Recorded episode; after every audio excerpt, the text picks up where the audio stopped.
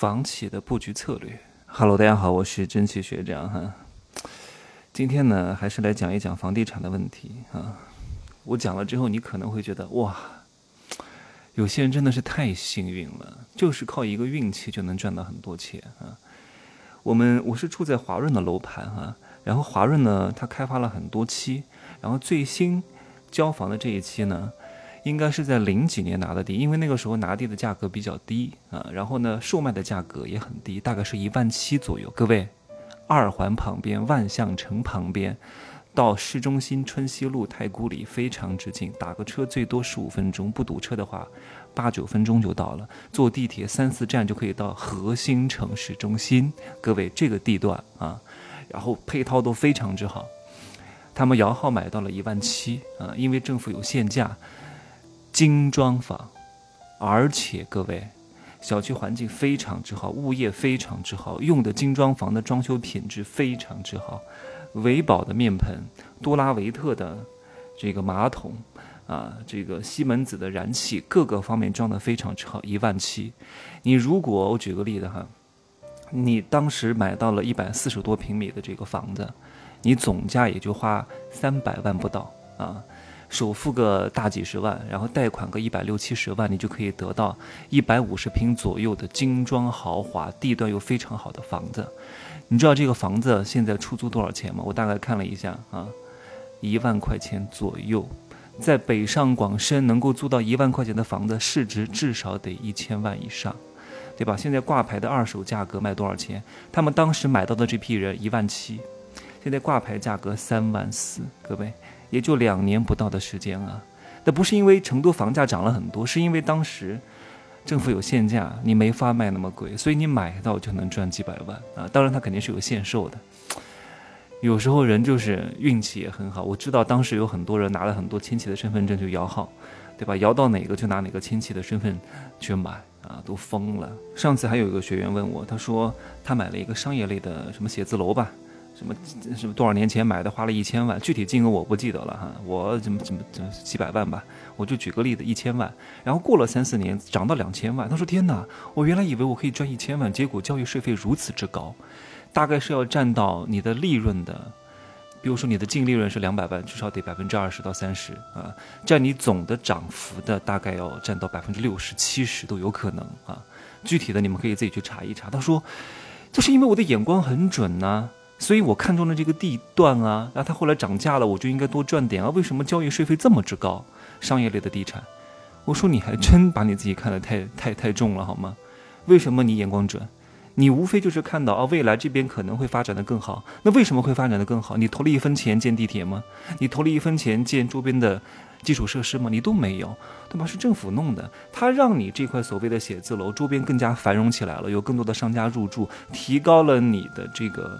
这个这个第二次售卖的金额，所以你赚到了钱，你当然要交更多的税费啊。就像我开头讲的，华润的这个最新的交房的楼盘卖一万七，当年拿地的时候可能就小一万块钱、几千块钱，但是房产商也很难在这个里面赚到钱，因为大量的一线城市的房产，房产商几乎是挣不到钱的。因为一线的城市的房子是不愁卖的，所以地方政府和房企在博弈的过程当中，相对来说是占主导地位。房产商也知道啊，在这里面做手脚的空间不是很大。然后呢，因为政府限价的原因，也导致他卖不了太高的价格。但是他为什么还要做啊？一线城市，包括新一线城市，北上广深、杭州、南京。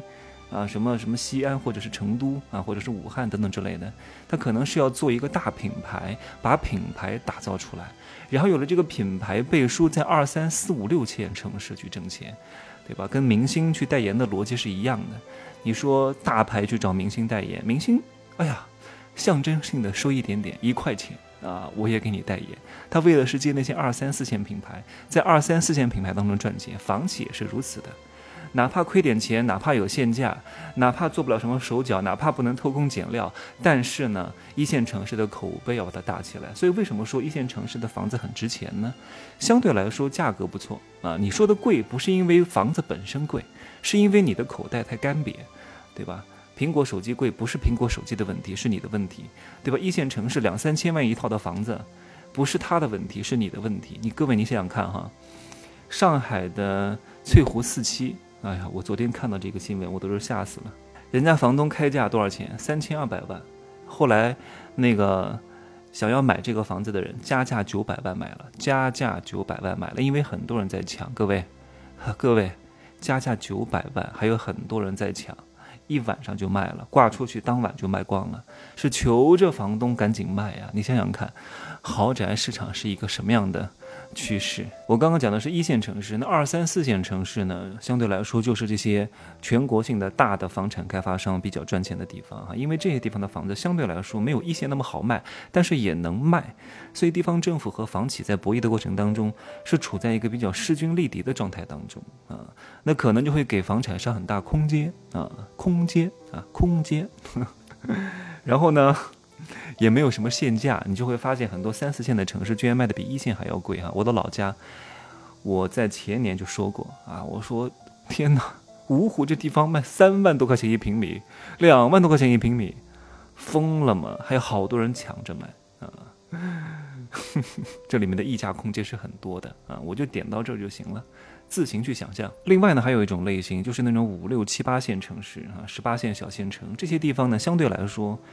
像这种全国性的房企很少会大规模的进入啊，不是没有，是很少会大规模的进入，一般都是当地的这些房企去做，因为这些地方房子很难卖，地价也不可能太高啊，通常也很难说什么一开盘就全部售罄是不可能的，一定是分批卖，回款时间非常非常之长的，很可能这个一块项目能卖五年，分批去卖啊，要通过。周边的房子涨价，然后慢慢的搞营销，搞各种策略，才有可能把它卖掉。稍微总结一下我今天讲的哈，就是很贵的不见得很贵，很便宜的不见得很便宜，很贵的反而会很便宜，很便宜的反而会很贵，哈，你们自行去思考一下，那到底当中的逻辑关系是什么？哎呀，祝各位眼光准。呃，能够耐得住寂寞，赶紧赚到自己第一桶金。你有了自己的第一桶金，才能有更多的杠杆去撬动更大的财富。不然的话，劳动给你带来的这种劳务性收入，只能是线性增长，很难指数级增长的，好吗？祝各位发财，加油吧！